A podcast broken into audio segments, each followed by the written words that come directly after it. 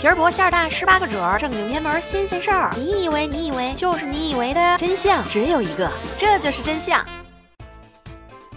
我是默默呀，我又来了呀。这里是由喜马拉雅 FM 独家出品的《这就是真相》，本期作者李佳丽，欢迎大家。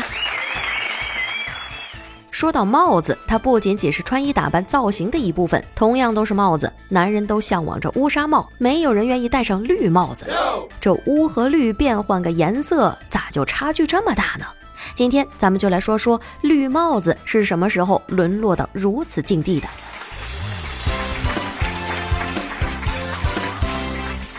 要说绿帽子，咱就得从绿这个颜色开始说起。在古代，什么都会讲究一个尊卑长幼之分。秦朝的时候，他们认为自己是处于五行中的水德，水为黑，所以那些个达官显贵都喜欢穿黑色的衣服。汉朝时期，红色渐渐兴起，当然了，黑色还是占据着主流。在隋朝之后，皇帝们开始垄断了黄色，所有的百姓都不能在自己的衣服当中带有太多的黄色。之后的朝代当中，皇帝们都崇尚黄色，原因只有一个，那就是是因为黄色是太阳的颜色。作为人间的帝王，当然就是人间的太阳了。因此，从隋朝之后，黄色就变得尊贵起来。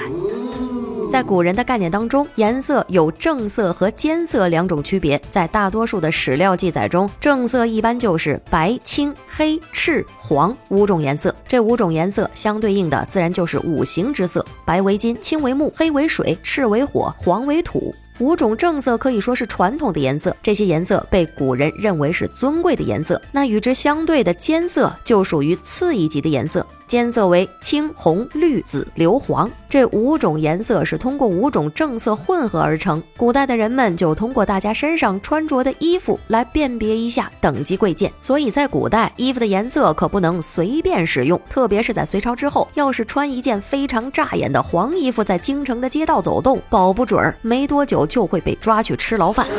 原本呢，作为间色的紫色是非常低贱的颜色，但是在春秋战国第一霸主齐桓公确实非常喜欢，因为他喜欢紫色的衣服，所以全国人民都喜欢穿紫色的衣服。渐渐，紫色就越来越显贵，只有达官贵人才可以穿着。于是乎，紫色就脱离了间色的命运。随着时间的流逝，地位越来越高。原本青色也是间色，但是因为古代诗人白居易写过一句非常著名的“江州司马青衫诗”。所以从那之后，只有被贬官的诗人才有资格穿上青衫。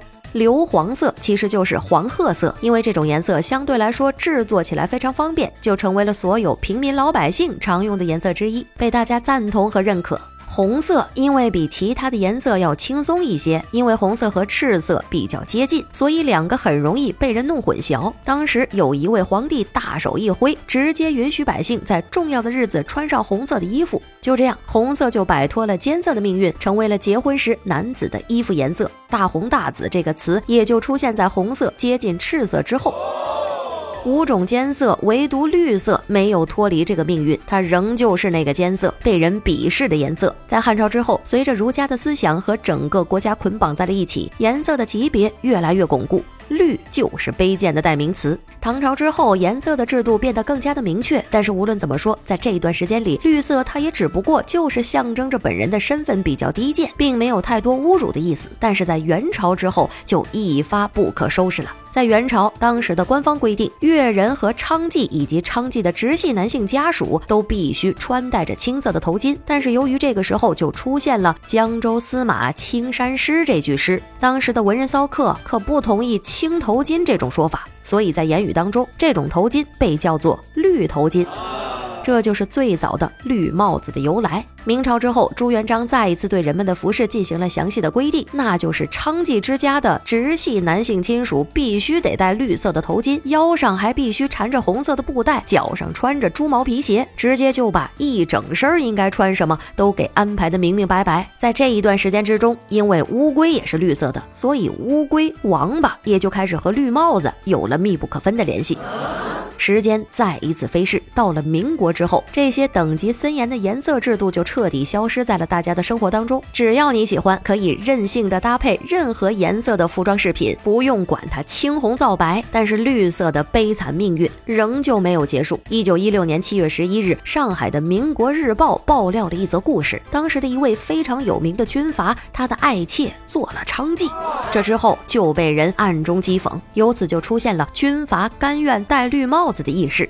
就这样，绿帽子的说法开始在民国时期慢慢的发扬光大，逐渐的影响到了现在。很多人一听到绿帽子这个词语，就是妻子和别人发生了不正当关系，联系在了一起。其实呢，不仅仅是咱们汉文化当中有绿帽子这种东西，在日本的妓院一般也被称作绿屋。所以这绿色看来还真是不好翻身了。